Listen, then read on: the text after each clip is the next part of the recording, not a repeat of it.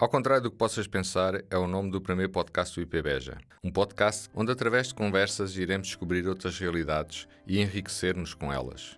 Iremos viajar não só por Portugal, mas também pela América, Europa, África, através de histórias de vida dos nossos alunos. Ao contrário do que possas pensar, o nome deste podcast não é apenas um título, é uma provocação, pois também é esse o papel da academia, ser provocadora, não por irreverência, mas para provocar aquilo que é a essência de qualquer sistema educativo, pôr-nos a pensar sobre o que nos rodeia, mostrar-nos outras perspectivas, colocar dúvidas onde existem certezas.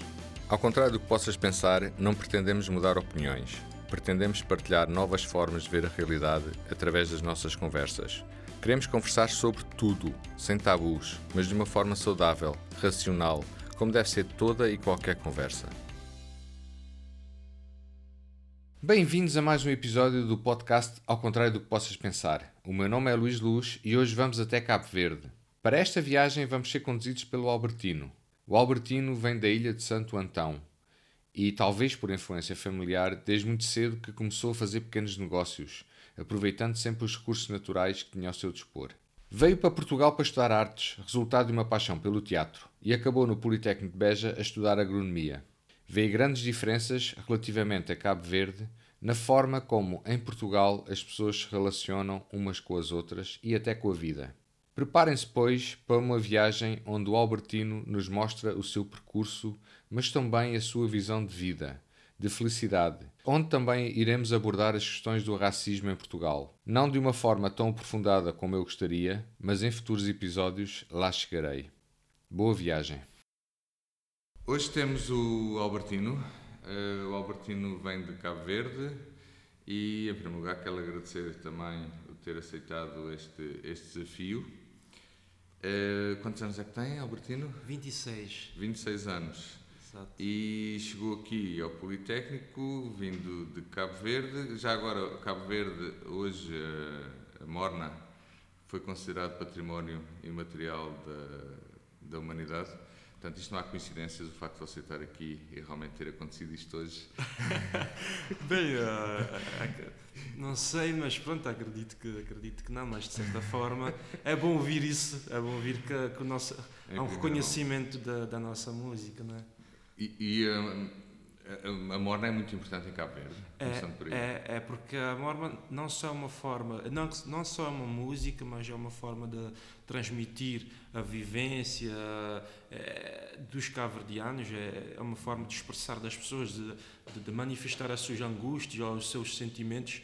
Foi usado muito, muito, muito com as pessoas uh, uh, expressavam uh, o seu sentimento de de isolação ou, ou, ou, de perda, porque a, a morna não é só usada de forma a retratar cenários de amor, mas de, de, de, perda também, porque é muito usada até, é uma música usada até também, depende do estilo, em funerais, por isso é uma música muito diversificada e, e, e em muitos contextos. Eh, há, a morna ligada a, a, pessoas que emigraram, ou seja, o sentimento de partida e tudo uhum. isso. Então, pronto, a, é, é, a morna de certeza tem um, é, é uma um grande papel. É uma espécie de fado uh, cabo-verdiano. Exatamente, exatamente. Também tem essa mostra de sentimentos, de essa mistura exato, toda. Exato, exatamente isso.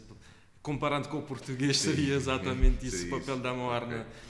Ok. okay. Um, você nasceu em Cabo Verde? Sim, em, que, sim. Em, que, em que ilha? Nasci na ilha de Santo Antão. Santo Antão. Certo. Sempre lá viveu, cresceu lá? Sim, uh, sempre vivi lá. Claro que de vez em quando me férias na ilha vizinha, que era São Vicente, uhum. mas tirando isso. Uh... Essencialmente fez, fez, lá os seus estudos também? Sim, Foi sim. lá que estudou? Estudei lá, estudei na, na ilha de Santo Antão, até o 12 ano. Sempre lá? Sempre lá. E o, em Santo Antão falam crioulo também?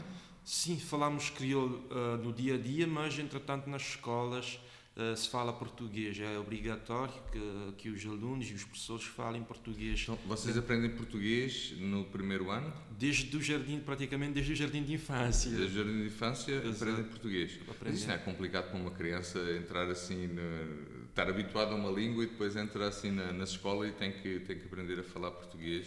Epá, acredito, que, acredito que não, porque a criança, quando pequena, tem, acho, segundo dizem, tem a capacidade, tem a capacidade de, de, de, aprender mais do que uma língua e distinguir entre elas.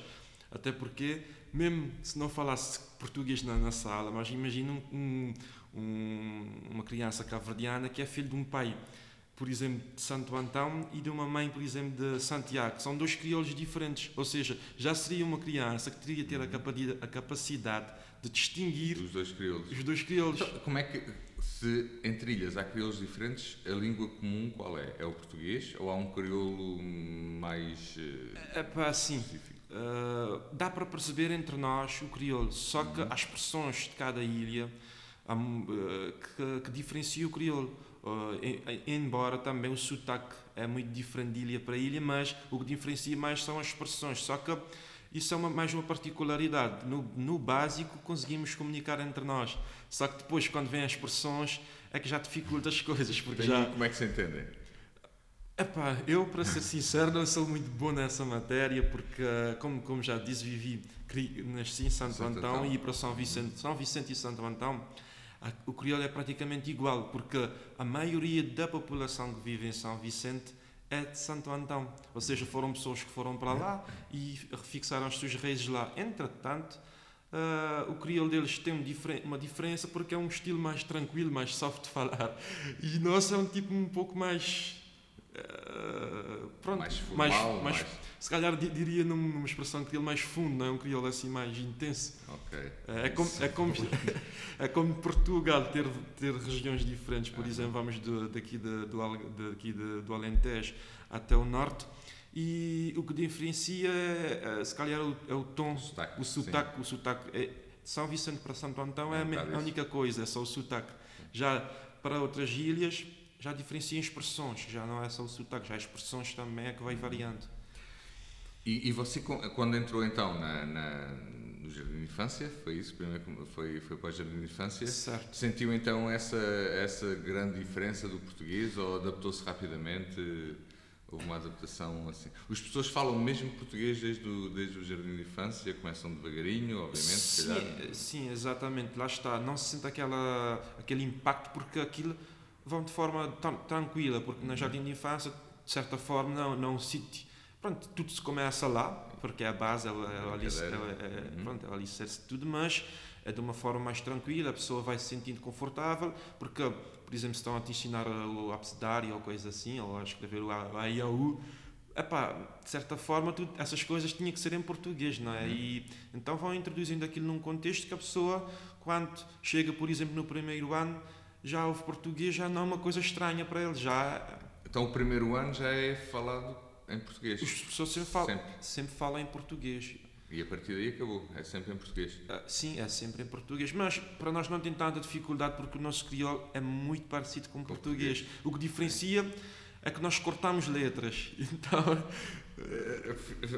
para ficar mais rápido a conversa, mais... exatamente. demorar tanto tempo Nós queremos economizar na, okay. nas palavras. Um, você, Albertino, também é uma pessoa uh, que desde cedo também foi, foi bastante empreendedora. Exato, não é? exato. Você, o seu pai tem, tem um, não sei se podemos chamar uma fábrica, mas eh, produz, produz aguardente, não é? Exato, na, exato. na ilha. E você, desde pequeno, que também esse bichinho de fazer alguma coisa, de, de conseguir ali há uma experiência com hortas, não é? Que você, certo. desde pequeno, com que idade é que tinha? Pai, uns 9 anos de idade. Os 9 anos, faz essa assim. história. O que, é que, você, o que é que você resolveu fazer então? Assim, eu aos 9 anos de idade, eh, lá na, embaixo da minha casa, tinha uma, uma grande pedra que, no, que meu pai, quando era mais novo, tinha feito uns, um, pronto, uns regos, uns sulcalcos em cima da pedra. Então aquilo já andava lá abandonado. Eu e, e um primo meu pensámos, é pá, isso aqui anda abandonado e que tal fazermos alguma coisa disto?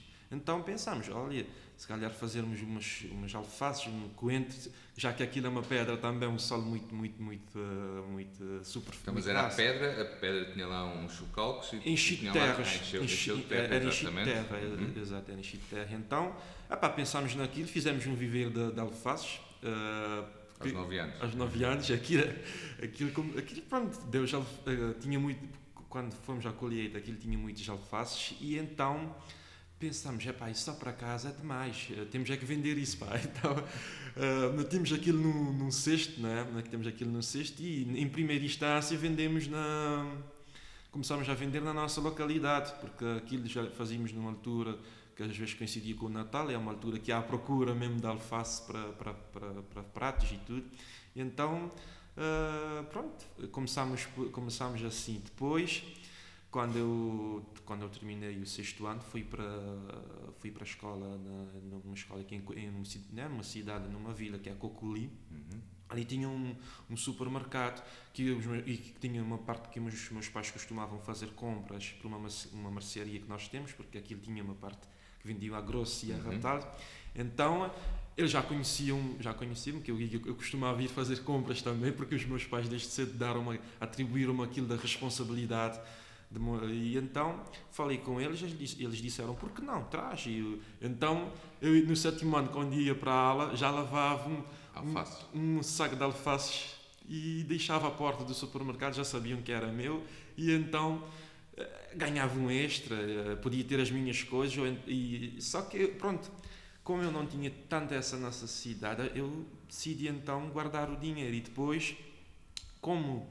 Uh, quando se faz a colheita da cana, é uma coisa que todos os crianças, e mesmo não só crianças, querem ir lá buscar uma cana de açúcar de, para, para, para, para chuparem. Uhum. Então tinha aquela tradição, mas eu lá, eu lá sentado a chupar uma cana, eu vi o pessoal que trabalhavam connosco a juntar a palha da cana e ficava muita cana no chão. Eu pensei, ah, por que eu não uh, apanhar essas canas e fazer aguardente também. então, com os restos? Com os restos, com as canas que ficavam junto da palha. Uhum. Então uh, comecei a, a, juntar aquelas caninhas e meu pai, vendo o meu entusiasmo em se calhar em seguir as pegadas dele, ou vendo entusiasmo em valorizar o que já era nosso, então ele me deixou fazer uns, na altura foi uns 10 litros de aguardente e então ano para ano a coisa ia aumentando até que chegou a um nível Já estava a fazer concorrência ao seu pai. Epá, isso, não era boa ideia agora, realmente. Isso é que não era boa ideia. Mas pronto, já, já ao menos eh, ele viu que eu valorizava o que ele tinha construído uhum. até então e que pronto. Uh... Mas usava essa, essas canas na, na, também na fábrica do seu pai e, e, e digamos que era ali um, um, à parte ficava com esses litros que que conseguia tirar dessas canas, desses restos. É exato, é exato. Eu fazia molhos de canas, uhum. porque como é, são propriedades eh, relativamente grandes, né? Uhum. E, e, eram molhos de canas e que davam para aí uh, vários litros de calda. Então, como aqui, as pipas são grandes, ele metia aquilo, por exemplo, eh, dizem por baldes, né? metia uhum. por baldes contados uhum. dentro de uma pipa e quando foram, quando iam limbicar, que é o processo de destilação que chamam de limbicar em crioulo, é o processo que usam para destilação. E na altura da destilação, ele apanhava os baldes de novo que tinham deitado dentro da pipa e, e dava, e, dava, e, e, e dava-me, ou limbicava, e depois dava-me aguardente. E o que é que você fazia com esse aguardente? Epá, esse aguardente eu deixava e deixava todo o pessoal vender o aguardente. Eu esperando a altura em que o aguardente tivesse mais a bom preço, eu vendia. Como era pouco, também tinha que ter mais lucro okay, com aquilo. Ok, então você esperava que ali o mercado tivesse com o melhor preço possível e era aí que você aproveitava e rentabilizava ao máximo a sua aguardente. É Exato, e eu vendia ao meu pai também. Porque... vendia ao seu pai. vendia ele, como, ou seja, como quem diz, eu dava ele para vender a alguém ou eu vendia ele de certa forma. Uhum. E pronto, E depois, claro que depois com a evolução das coisas, eu passei a arranjar até clientes meus e, e vendia o meu e também como eu, eu tu meu... fazia mesmo concorrência ao seu pai, não, mas forma. Uh, não chegava a ser uma concorrência. Ah, porque eram coisas, eram, eram quantidades de, pequenas. Eram duas realidades diferentes, mas eu até arranjava às vezes dos meus, das pessoas que eu conseguia arranjar, como uh, viam que era um produto bom, depois, quando terminava o meu, compravam do meu pai, porque pronto, o meu pai agora. okay. Ou seja, dava ali um, era tipo um brindezinho às pessoas, olha, comprem lá o meu, depois se quiserem mais, né? tem eu, ali, tem de certa ali forma, de certa forma eu era isco, não é? Sim, era o isco. era, era o isco e, e, e você foi fazendo isso ao mesmo tempo que estudava também? E as alfaces também continuavam? Continuavam, continuavam. Quer dizer. E aí nos alfaces era sócio com, com, o, seu, com o seu primo? O meu primo, depois, ele, ele, ele pronto, viajou. Hum. Viajou, foi estudar no, no na, na, Argélia. Foi, foi, foi, estudar na Argélia e fiquei ela, lá. Ela era mais velha? Era mais velha, ah. tinha 5 anos de diferença. 5 ah, okay. anos de, de diferença. Uhum. Então, uh, ele foi estudar na Argélia, fiquei lá e pronto, dei continuidade a isso. E, e chegou uma altura, quando eu terminei o 12 ano, eu era para ter vindo estudar cá fora, mas como deixei uma disciplina que era matemática, então como tinha que fazer aquilo, epá, mas fiquei a pensar, só ficar a fazer, ficar sentado a fazer uma disciplina não, não me justifica. Então, tinha, meu pai também tinha uma propriedade, uma propriedade no, uh, no Sequeiro, eu fiquei a ver para aquilo, disse, tem capacidade de lavar água aí, então decidi fazer horticultura. Comecei a fazer horticultura e já era uma escala... No outro terreno? No outro terreno, já, e já era uma escala maior. E esse terreno foi cedido pelo seu pai também? Foi cedido pelo meu pai, ele uhum. me deu o terreno e eu comprei equipamentos de, de gota a gota com o dinheiro da quer da cana de açúcar, porque uh, tira, é uma parte que nem, nem, cheguei a dizer, é que depois meu pai, quando viu o meu empenho, deu-me uma, deu uma propriedade de cana de açúcar, uhum. não era grande, mas uh, dava uma quantidade significativa de aguardente.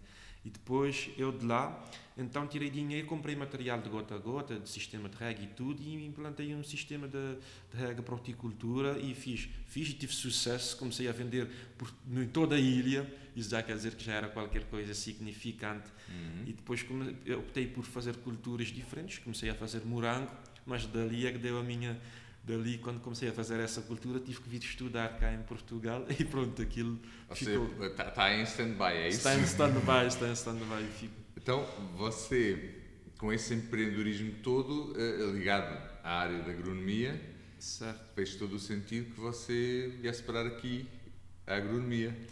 Pois. Ou, ou, como é que como é que foi essa como é que foi essa vinda até aqui a Portugal?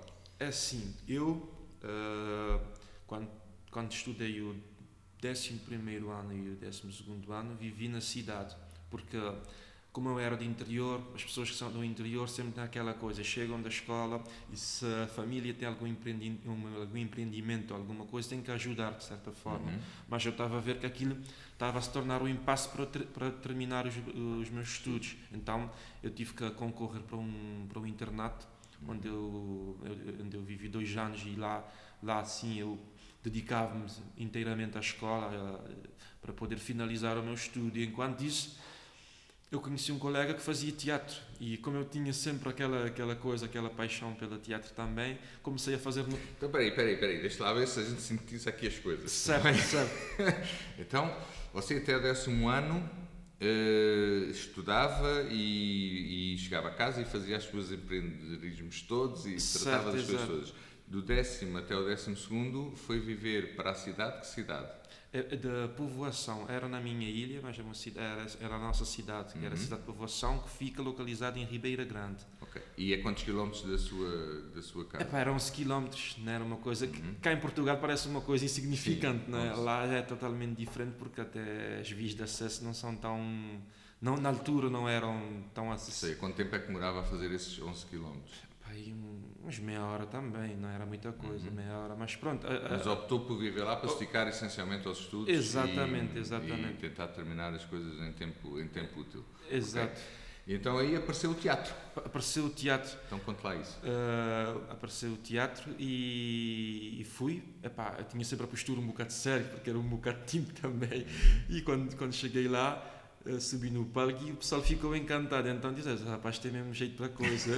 Espera aí, chegou lá o quê? Chegou lá aos, recebi... aos, aos tre... não, não se chama treino. Uh, ensaios, né? Aos ensaios, ensaios, exatamente. Aos ensaios e gostaram de si e viram que você tinha um talento, havia ali um talento natural, mas já tinha alguma vez feito alguma coisa desse Sim, tipo? Já, já tinha feito porque na, na nossa escola, no oitavo ano, quando dávamos na, na, na, matéria uma parte que era as IST, as doenças sexualmente uhum. transmitíveis ou qualquer coisa assim do tipo, a professora sugeriu-nos que fizesse um trabalho.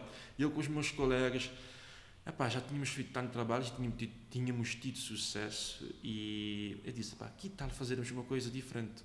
Éramos quatro rapazes e, e, e pronto, eram, e precisávamos de uma mulher. Só que a cena não era ter uma mulher, era alguém fazer-se de mulher. Uhum. Então fizemos um, um, uma, uma espécie de sketch, né? que era um teatrinho lá pequeno de 20 minutos, qualquer coisa assim. E teve muito sucesso, até chegámos a apresentar nas escolas, porque aquilo era uma sensibilização, de certa forma, às doenças sexualmente transmissíveis. Então, já tinha tido aquela experiência e depois fizemos outros, outras peças ligadas à, época neolítica e tudo isso na história porque uh, aquilo teve impacto e, e, foi uma forma até de, de transformar as, as, aulas mais soft, a matéria mais soft. Então, quando eu fui, já tinha mais ou menos umas noções e eu consegui cativar o, o pessoal lá e então começámos a fazer peças, já na cidade fazíamos, fazíamos peças. Mas era um grupo amador? Era Exato. Um, era um grupo do internato? Era um grupo de quê? Eh, era um grupo amador constituído por várias pessoas. Tinha, tinha, tinham funcionários do Correio, tinha pessoas de diferentes, diferentes era áreas. um grupo amador da cidade? Da cidade. De Ribeira, de Ribeira Grande. Grande, Grande. Ribeira Grande. Era o único grupo de teatro que havia, que havia lá? Acredito que havia mais, nas outras localidades havia um... Não, não, mas em Ribeira Grande. Em, em Ribeira Grande. Não sabe? Na altura, na altura era, era o único que havia. Uhum. havia. E as pessoas aderiam, as pessoas gostavam de teatro, as pessoas iam lá ver as vossas peças. Que peças é que vocês faziam? Uh, que tipo de coisa que... Nós fazíamos diferentes peças, uhum. uh, retratando problemas sociais. O nosso objetivo era sensibilizar as pessoas das coisas. Uhum. Um, a que eu mesmo fazendo aguardente fazíamos uh, fazíamos teatro a demonstrar o, o, impacto negativo do aguardente, ou seja, a demonstrar às pessoas que é, é uma bebida sim, tem que ser bebida, mas com a moderação e tudo. Fazíamos também ligada à área da saúde, que eram propostas feitas mesmo pelo hospital para, para fazer temas, temas fornecidos por eles e, e eram vocês que nós escreviam? desenvolvimos aquilo hum. e depois apresentávamos com a aprovação do hospital se estava de acordo com os critérios, com, de acordo com a mensagem que queria transmitir e fazíamos o teatro.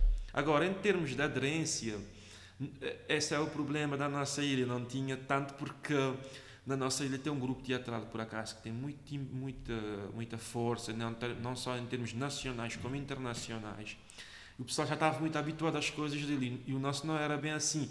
O nosso não tinha só a parte lúdica, mas tinha a parte da dramatologia, de mostrar, de mostrar a coisa realmente da forma que é, não é? Uhum. Então não havia inicialmente não havia tanta aderência, tínhamos que andar na rua praticamente a, a pedir às pessoas que issem para irem ver. Depois aquilo começou a ter aderência e depois tivemos uh, convites de, de, São Vicente, onde, onde tem o Mindelact, onde faziam festivais internacionais de teatro, onde tivemos Esse já... nome que você disse? Mi, Mindelact. Que é o nome do festival internacional, é isso? É, é, Mindelact não só é uma... Mindelact é uma casa cultural. E também Uh, é um nome que se dá também a um festival, sim, é um nome também dado a um festival internacional de teatro, se não estou em erro, claro. E então uh, fomos convidados e fomos lá participar. Fazer, fizemos uma peça uma peça teatral e que teve muito sucesso na altura. E até Sobre o quê? A peça se. a peça demonstrava a vivência do, do cabo-verdiano em diferentes, diferentes facetas, uhum. uh, desde a agricultura, do modo de vida. E... Quem é que escrevia isso?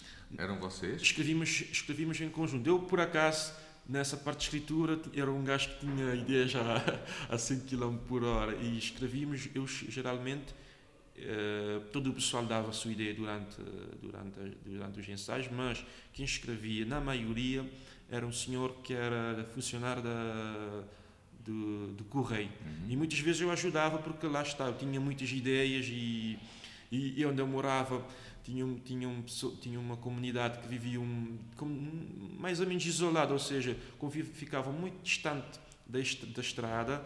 Era um pessoal que preservava muita coisa, em termos linguísticos, expressões antigas que já não ouvias, se calhar, ou que as pessoas até desconhecem. E então eu conseguia uh, trazer um bocado daquilo para a cidade. E, e pronto, aquilo tinha, tinha, bom, tinha boa aceitação.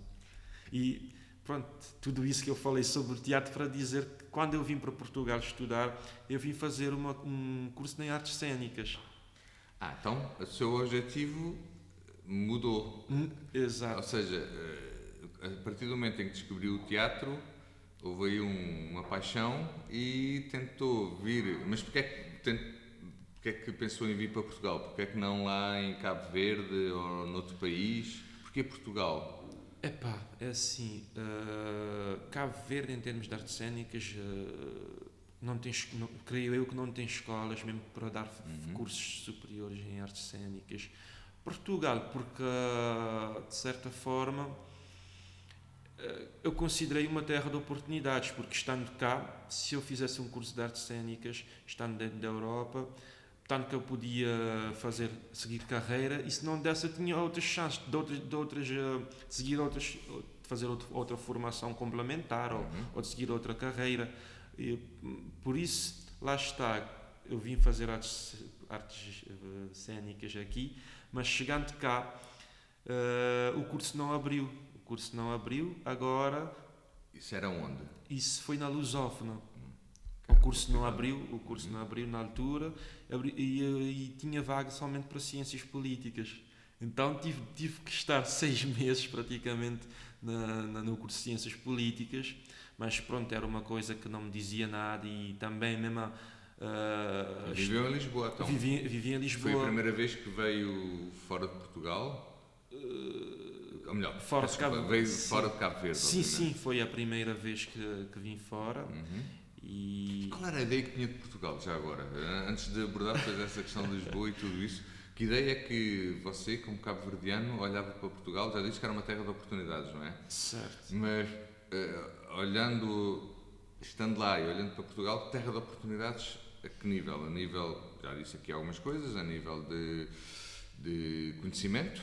Certo. Uh, e mais?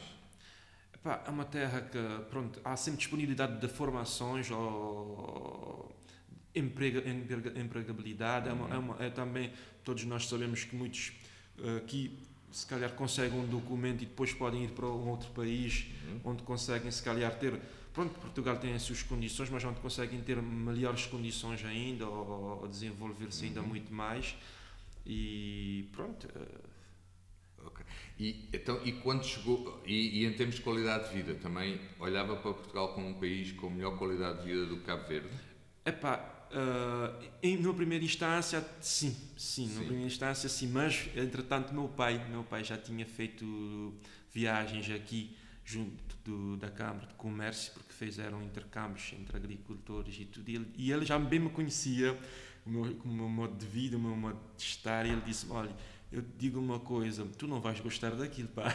Porquê? Porque, que é, esse modo de vida? Porque, porque eu, eu, eu era uma pessoa que gostava de estar ligada à agricultura, ligada àquelas coisas e, e, e, e, viver numa cidade onde só havia prédios, se calhar era uma coisa que seria um impasse para mim na primeira instância. E depois, claro, como o professor disse em termos de qualidade de vida, eu na minha ilha, eh, eu não sei se é uma publicidade por ser de lá, mas a qualidade de vida é, é, é, é, extrema, porque alimentação é uma coisa uh, riquíssima, ou seja, estamos a falar de, um, de terras onde não, não, praticamente ou não são feitas, por exemplo, adubações nem nada disso, é tudo é feito de forma natural e, e, e o preço também é muito baixíssimo, é muito baixíssimo, não tem nada a ver.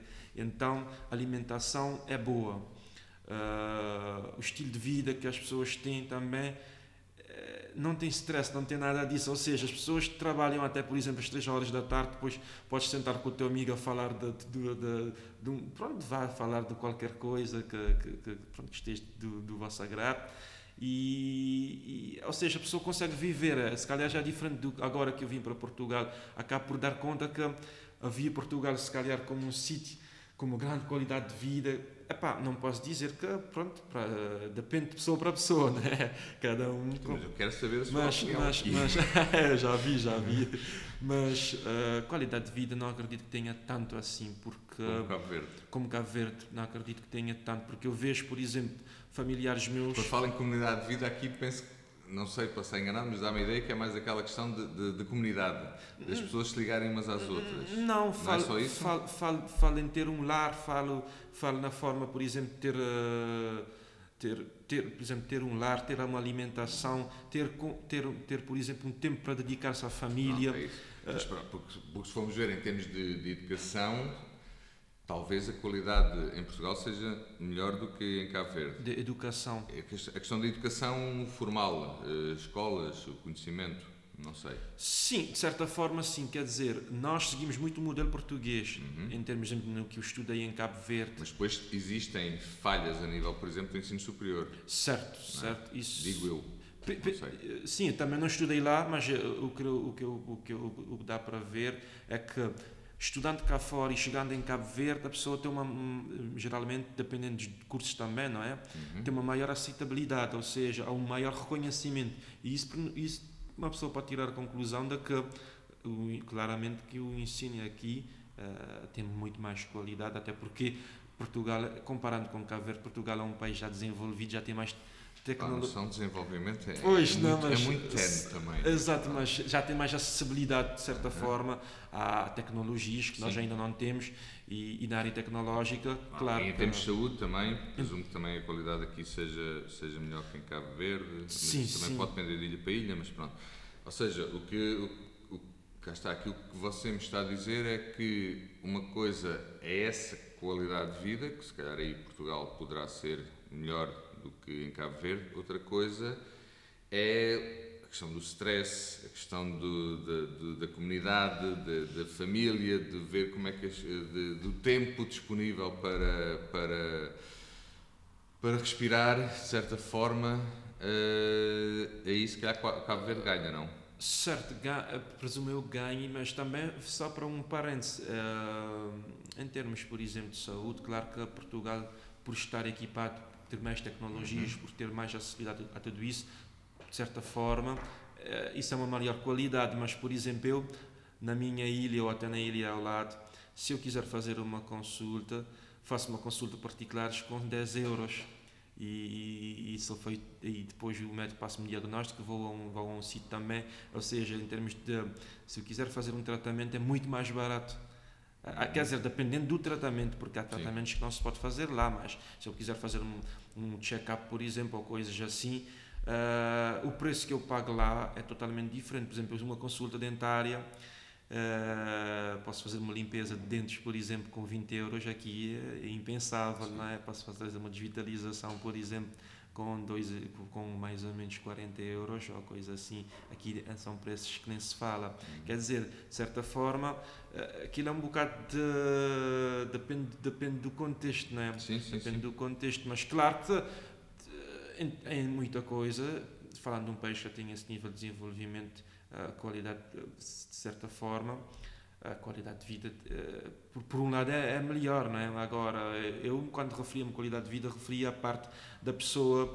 Uh, pronto, aqui, aqui, no meu ponto de vista, a pessoa vai para o trabalho, sai às seis da tarde, chega a casa, janta, deita, levanta, é um ciclo, não é? Lá já é diferente, a pessoa consegue, além disso, consegue sair do... A pessoa vive mais. Vive mais, forma. vive mais, é exato. Consegue sair do trabalho, uh, chegar, dependendo de onde mora, fazer uma caminhada, passear com os filhos, uhum. ou ou fazer alguma uma outra atividade extra além disso. Uhum. Aqui já torna um bocado complicado fazer isso. E você veio parar logo em Lisboa. veio parar logo em Lisboa. onde, onde isso, isso, é bem, bem evidente. Onde isso é bem evidente. E, isso foi e o seu pai tinha razão. Não? E ele tinha razão, tinha razão. Foi, foi, foi um, um, no primeiro mês foi um mês um bocado complicado, porque eu, durante o mês, não, não, não desfiz a minha mala. Tipo, até, até ter certeza que eu fico, eu fico. Mas, tipo, Uh, pronto, enfim, olha, tinha um objetivo e quando se tem um objetivo na vida, independentemente das, de, dos obstáculos, uhum. tem-se que, tem que, que alcançá-lo. Eu saí de lá com o objetivo de fazer um curso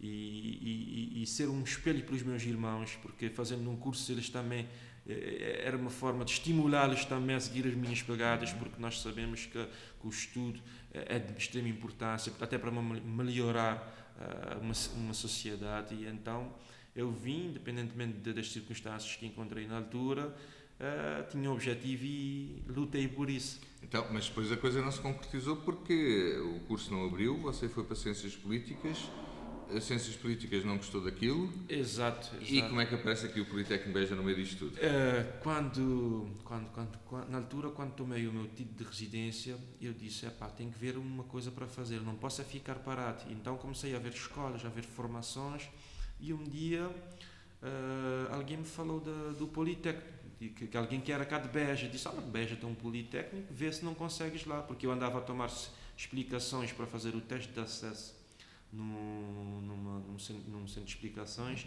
e a senhora que trabalhava... O acesso ao ensino superior ao ensino superior em Portugal. Uhum. Só que uh, estava a fazer para, para física, matemática e química e todos nós sabemos tudo. Eu vim de um modelo de estudo muito parecido, mas uh, Portugal, relativamente a, a Cabo Verde, o 12 terminas, por exemplo, com um ano a mais, ou seja, tens um, o 12 aqui, o 12 de Cabo Verde corresponde ao 11 ano praticamente de cá. E então uh, não consegui aprovar-me nas, na, na, nas testes de acessos nacionais. E então ela falou-me disso, e falando, falando de Beja, então fui ver. Na altura fiz uma candidatura para, para um teste, porque já era o que havia na altura e então entrou através de um teste? Entrei através de um teste aqui, aqui no Politécnico. Era um, Ligado à parte da agronomia? agronomia, que era um teste agropecuária mediterrâneo. Então você saltou do teatro para agronomia. Exatamente. E, e isso não é deixar um sonho ou é, ou é outra coisa que você também já também gostava, também queria? pronto, como já falei da minha parte empreendedora, a agricultura, eu, sempre tive ligado à agricultura. Agora, a questão é quando atinges uma certa maturidade, aprendes a, a dar prioridade às coisas e a ver as coisas uh, de forma racional. Uh, claro que teatro era uma era um era uma era uma digamos era um podia dizer que era um sonho, não é?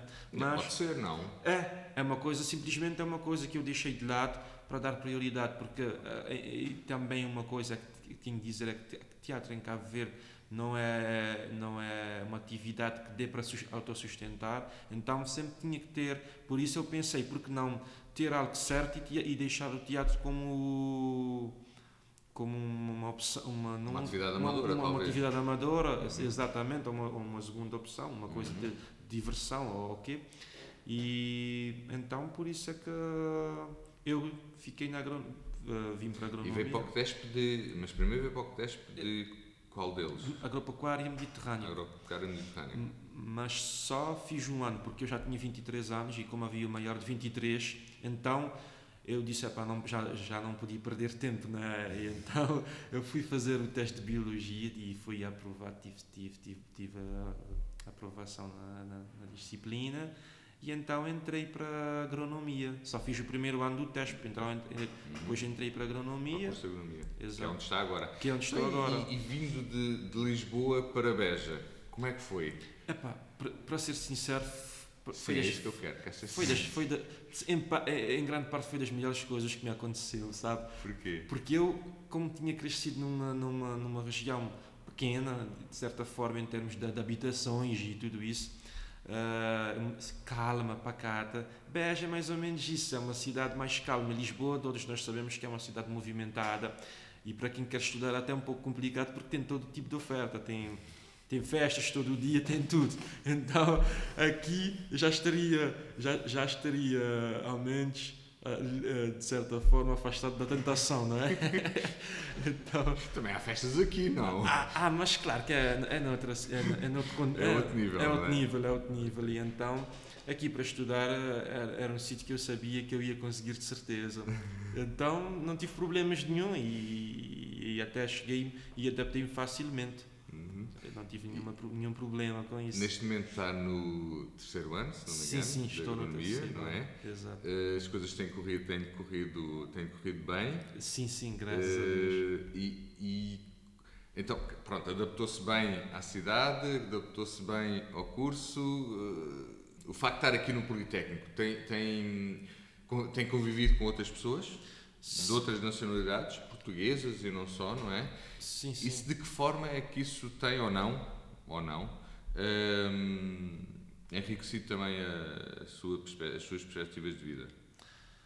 Epá, claro que sempre conviver com outras pessoas e, e, e conhecer outras realidades uh, nos torna pessoas melhores, porque ao entender outras realidades conseguimos entender a, no, a nossa realidade também, não é? Uh, pronto, convivi sim com, pessoal, com, alguns pessoal, com algum pessoal de Erasmus, convivi com, com, o pessoal, quando cheguei cá, convivi com o pessoal português, que, que era da minha turma, e pronto, uh, não quero dizer. Uh, Sentiu que Beja o acolheu como normalmente, sem, sem, sem discriminações por ser de Cabo Verde, por ser negro, por não, quanto a isso não tive problemas. Cheguei cá, olha, e fui bem recebido.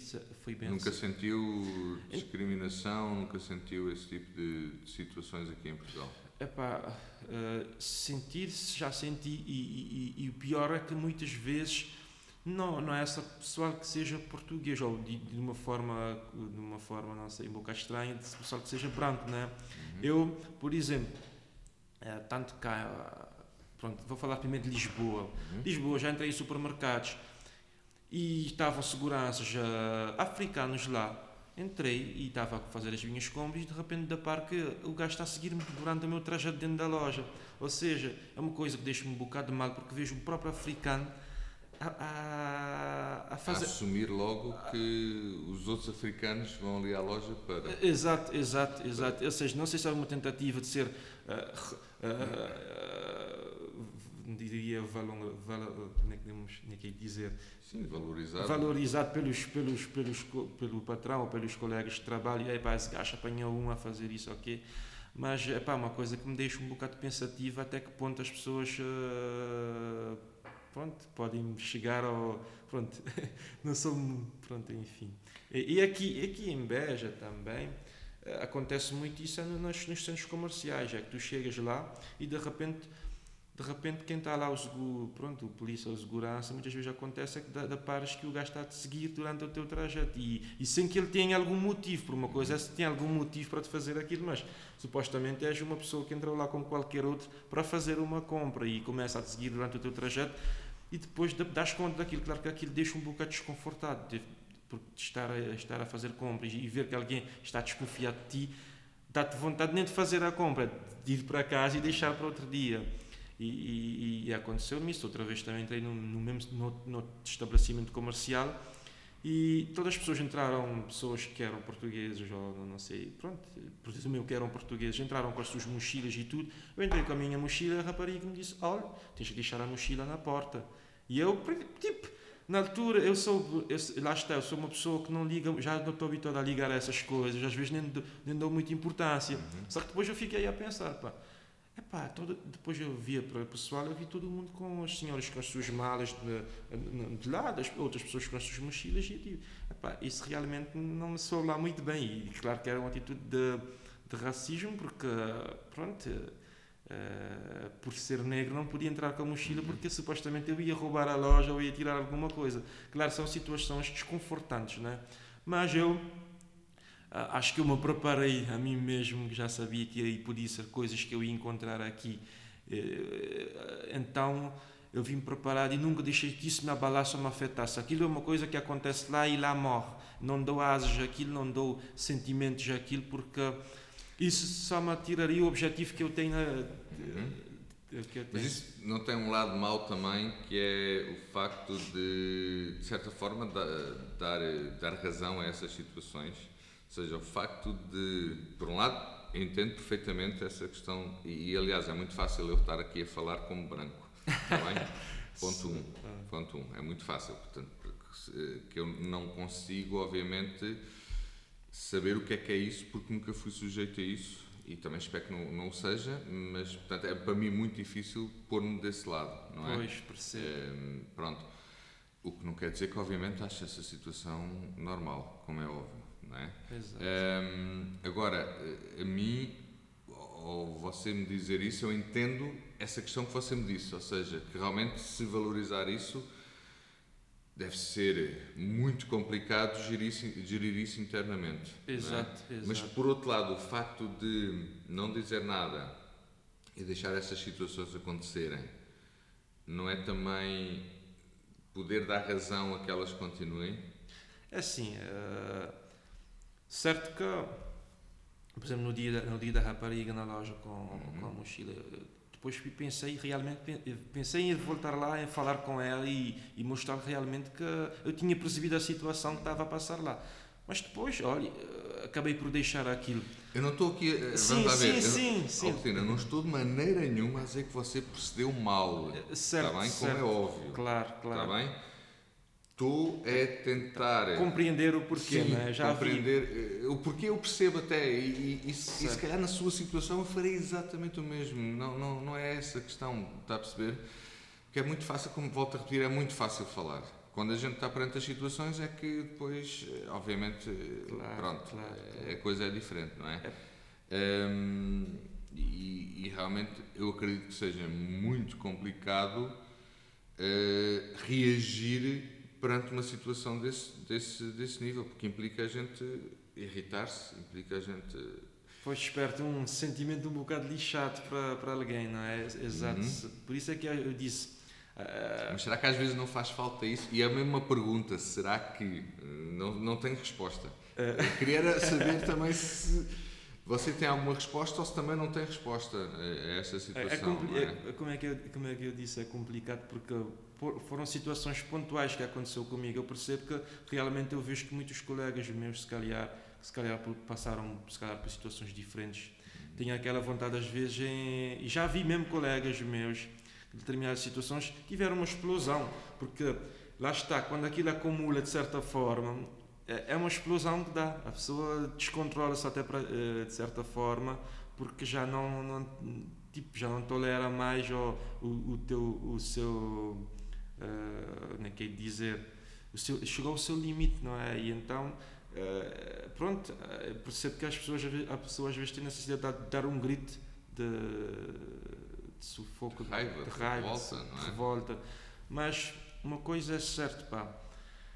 Uh, muitas vezes temos que saber onde é que é o lado mais fraco da corda e por isso não, uh, isso é uma coisa que se calhar às vezes pronto uh, nos fragiliza um bocado porque lá está, estamos fora da nossa terra, noutra terra ainda. O que se calhar menos queremos fazer é criar complicações ou conversas. Como eu disse, temos um objetivo uhum. e nós não queremos criar situações que nos desfoquem desse objetivo. Por isso, eu, quando eu digo não dou asas àquilo, claro que eu me importo, eu me importo com aquilo e, e, e deixo-me triste ver passado tantos anos nós sermos colonizados por portugueses e nós termos ultrapassado tudo isso porque nós, se fosse alguém para estar com raiva, tudo era nós, mas ultrapassamos tudo isso e vemos que durante todos esses anos ainda há pessoas que, que nos se calhar dese, que, dese, que desejam que nós continuássemos a ser escravos ou que ainda pudessem fazer o que quisessem de nós. E claro que isso me deixa triste, claro que eu às vezes eu sou um gajo muito observador e às vezes eu estou a ver coisas que além do que as pessoas imaginam. Claro que eu posso estar em determinadas circunstâncias, até ver, por exemplo, que um colega meu não gostou, de, por exemplo, de, de eu ter um melhor desempenho, ou, porque há coisas que tu vês, há mínimas palavras que as pessoas dizem que tu percebes que, é Uh, esse, esse sacana deveria estar na terra dele, pá. tipo, mais resumidamente, não é? Ou, ou seja, há, há diferentes situações que tu vês que és persona não grata, mas tu, uma coisa é certa, aquilo que eu disse, tens que ter um objetivo na vida e não podes deixar pessoas, se calhar, que não tenham ou, ou, ou que, ou, ou, que percas o teu foco. Não, por isso é que eu digo, uh, dou importância a isso, sinto isso, eu sei o que é isso, mas eu prefiro nem ligar para, para não criar uh, sentimentos por dentro, porque qualquer sentimento por dentro poderia desmotivar desmotivar-me desmotivar e deixar-me sem alcançar o meu objetivo. Por outro lado, fico triste em certas coisas. Eu vejo que a grande parte dos meus colegas, quando disse grande parte dos meus colegas, falo dos meus colegas portugueses, eles têm um, um problema que eu acho que os deixa sem desenvolver muito com pessoas, é não querer conhecer a realidade dos outros. Por exemplo, eu quando falo de Cabo Verde, falo, por exemplo, da, da nossa cultura, falo da alimentação e tudo, para, eles aquilo é uma coisa estranha, mas um estranho, um estranho que tipo sem importância, estás a ver? É, é, então, aquilo deixa-me a pensar. Porque. O... Então, mas aí, desculpa lá interromper, mas aí parece-me que há então duas situações. Há uma situação de racismo, certo. não é? Exato. Que, pelo que eu percebi, mas você vai-me vai -me dizer se estou a falar bem ou não. Claro, claro. São situações felizmente pontuais. Exato. Estou correto? Isso está, está. Pronto. Exato. E depois há uma outra questão que é a questão de, de não querer uh, saber ou de, de, haver algum desinteresse em relação uh, à cultura de outros países, de, outros, de, de, pessoas que vêm de outras nacionalidades. Mas isso também não é mútuo? Uh, ou seja, isso também não é. De, ambas as partes, não. Não acontece também do outro lado? Eu, pronto, assim não estou a falar especificamente claro, em si. Claro, não estou claro, a falar não, especificamente não. em si. Exato, exato. Não, mas eu, pronto, da minha, pronto, eu, posso falar com mais propriedade, claro que é de mim, não é? Claro, obviamente. Mas, mas a, tenden, a, a tendência é o pessoal que veio de fora querer conhecer, querer conhecer o país até por uma questão de adaptação e de uhum. integração. E eu, por exemplo, se me falar de um prato vosso, claro que eu vou ficar curioso para conhecer e experimentar, porque quando eu for para a minha terra poderei falar assim, olha, uh, de facto, a sorda. A sorda, quando, disse, quando eu vi alguém a falar de uma sorda, ah, já provei, dá no Alentejo e tal. Para mim é um prazer falar uhum. disso e saber que eu tive cá algum tempo e consegui, uh, consegui ter conhecimento da, da, da cultura. Uh, agora, uma coisa é, não digo que não, há, que, não há, que não haja pessoas também que não se interessam tanto, mas minimamente eu sei que sempre alguma coisa vão interessar. Agora, que quando eu digo assim é porque vejo que quando eu falo, por exemplo, ah, eu, eu falo de, de, por exemplo, de alimento, da forma da alimentação ou de um prato, ficam com uma cara de estranheza, como se aquilo fosse algo de mau. E, por exemplo, uhum. eu quando digo que eu tomo café, por exemplo, com um prato de cachupa, com um ovo estrelado e com um, com um chouriço, ah, mas isso é muita comida, de manhã não se pode comer. Percebo, claro, a pessoa está habituada a outra cultura, a outra cultura mas se for um inglês a dizer que eu tomo café com um prato de cachupa, com bacon e tudo, ah, bom, bom, bom café da manhã. Claro, então, mas os ingleses têm um café da manhã diferente. Pois, não é? Né? Eu acho que o melhor era você fazer um prato e te levar para as aulas para as pessoas. Por isso que eu estou a dizer, a, a forma como as pessoas, as pessoas, uh, vejo que as pessoas. Uh, querem conhecer apenas o lado que lhes interessa. Ou, mas isso todo ser humano é um Claro, não, assim, pronto, também. Eu não sei, não sei explicar isso de certa forma, mas, por exemplo, no que diz respeito à África, eu vejo que não há nenhum interesse em saber relativamente à cultura, como é que as coisas funcionam, como é que deixam de funcionar, até porque eu acho que era uma forma, se calhar, de, de, de, de, de se entenderem melhor, porque, pronto, é certo, nós viemos cá, nós é que temos que adaptar à realidade de cá, porque se alguém vai à tua casa, ele é que tem que adaptar a, a teu modo de vida, não é?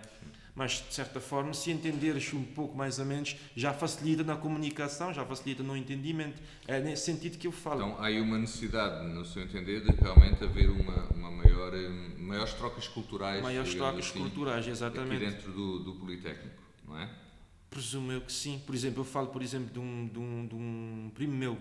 O primo meu foi para a China estudar. China tem uma cultura totalmente diferente mas chegou lá, os chineses entusiasmaram com a cultura deles, que fizeram, fizeram atividades culturais em que todos participavam. Mas aqui também há. Certo, certo. E certo. o problema é que o nível de participação é muito reduzido. Pois, é? quer, quer de um lado, quer, quer do outro. outro exato. É? E esse, era aí que eu, que eu estava a tentar chegar. Exato. O meu, problema, o, o meu problema é que realmente eu acho que o nível de participação e de, e de envolvimento dos alunos de, de várias nacionalidades, infelizmente, eu acho que é um bocadinho baixo, não é? E precisamos de uma pessoa empreendedora para, para, porque não, para tentar eh, desenvolver, desenvolver esse tipo de, de, situações. Eu acho que há aqui há aí trabalho a fazer, mais uma vez, mas eu estou farto de dizer isto aos alunos. Pois, pois, há sempre há para fazer é mais. É, obviamente também tem os estudos, tem os objetivos que você aqui falou, mas, eh, mas acho que era muito interessante haver realmente mais estas trocas e mais partilhas e workshops de trocas culturais. Acho que isso era muito importante Porque a partir do momento em que realmente passamos a descobrir outros mundos, uh, as coisas mudam. Exato, mas lá está. Isso agora, por acaso, vem entrar em confronto com o que eu disse. É que, por exemplo, eu vou fazer uma atividade cultural ligada, por exemplo, à minha, à minha terra, uhum. mas por outro lado, eu sei que muitos não, não, não têm, ou a maioria não tem interesse em conhecer aquilo, em saber daquilo. Ou seja, de certa forma, não tem tanta motivação como teria se eu soubesse que o pessoal tinha curiosidade em saber como é que aquilo funciona. Não sei. Ah, mas isso eu... é um ciclo, isso a mim soa-me um ciclo, ou seja, você não faz porque, não, porque acha pois. que não tem interesse. Então, se não tem interesse, não faz. Então, andamos à volta. Também não é sempre. Se calhar há formas de quebrar o ciclo, mas, uh, mas pronto, isso depois. Não, percebo, percebo. Há que, ter, há que sempre ter uma, uma iniciativa, alguém que dê um passo para começar alguma Sim. coisa, não é? E obviamente tem que ser algo que seja realmente motivadora para as pessoas, obviamente, não pode ser uma palestra sobre.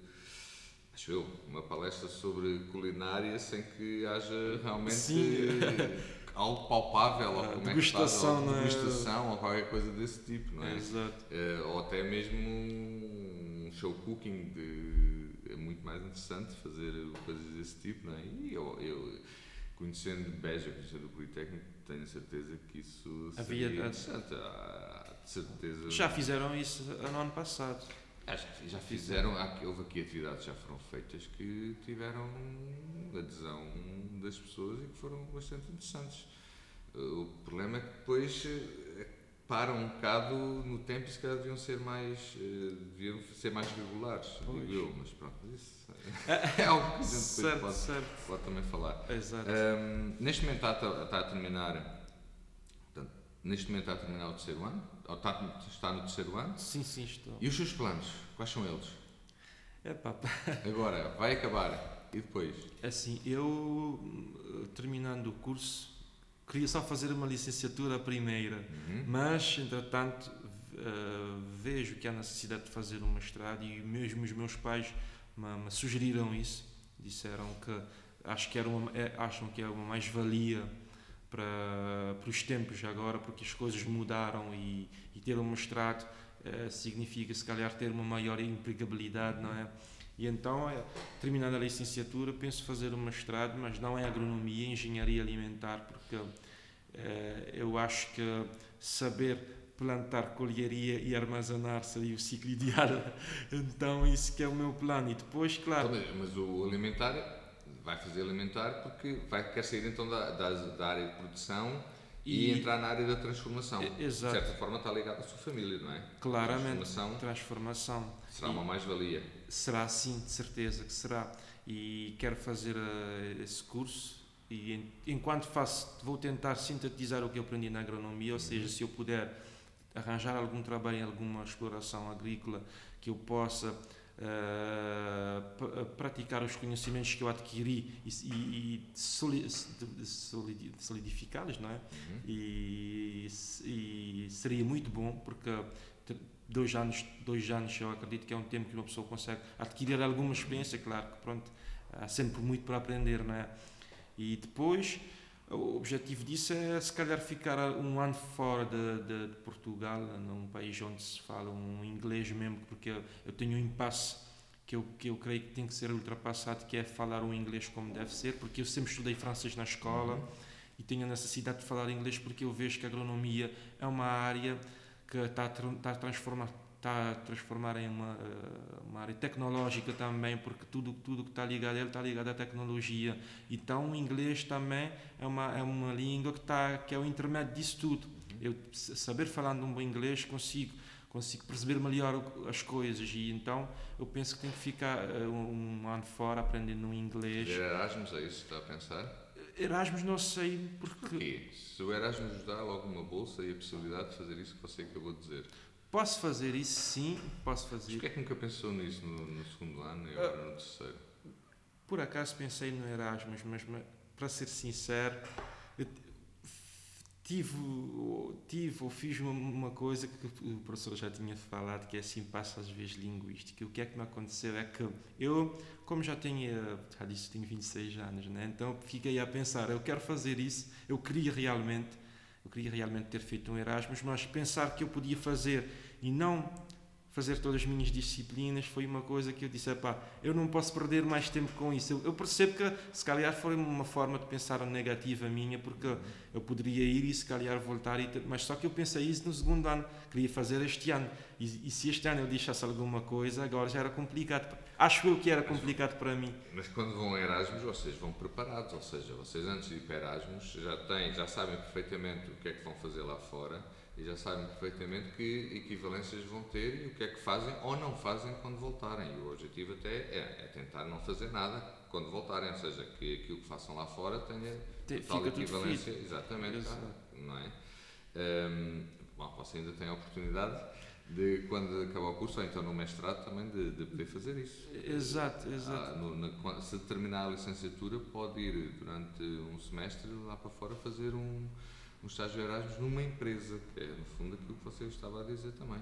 Pois, epá, faz sentido, mas uh, como eu disse anteriormente, em relação ao estudo, a ir fazer disciplinas fora, uh, não, não optei por isso porque pensei isso já não era no segundo ano e como também em, termos, em Erasmus creio eu que, que na maioria os testes são feitos em inglês e, e isso eu fazer um teste e não saber que é isso, mesmo sabendo a matéria, ou entendo entendido o inglês e não saber passar aquilo para o papel, eu acho que seria uma coisa que me deixaria uma um bocado... Uma empreendedora como a Albertina dizer-me essa coisa agora. Isso não joga, não joga com aquilo que você me disse no início. Pois, eu sei, por isso é que eu disse, isso é uma coisa, se calhar é uma forma negativa de eu pensar, mas é um receio que eu tive, eu sei que não deveria ter, porque já tinha tido essa conversa com outra pessoa que não era o professor, e disse-me o mesmo: tu não podes ter esse tipo de coisa, tens que arriscar Pronto, e enfim. enfim. ainda tem um mestrado. Pois, ainda temos, temos muito por tirar isso. Temos okay. muito pela frente.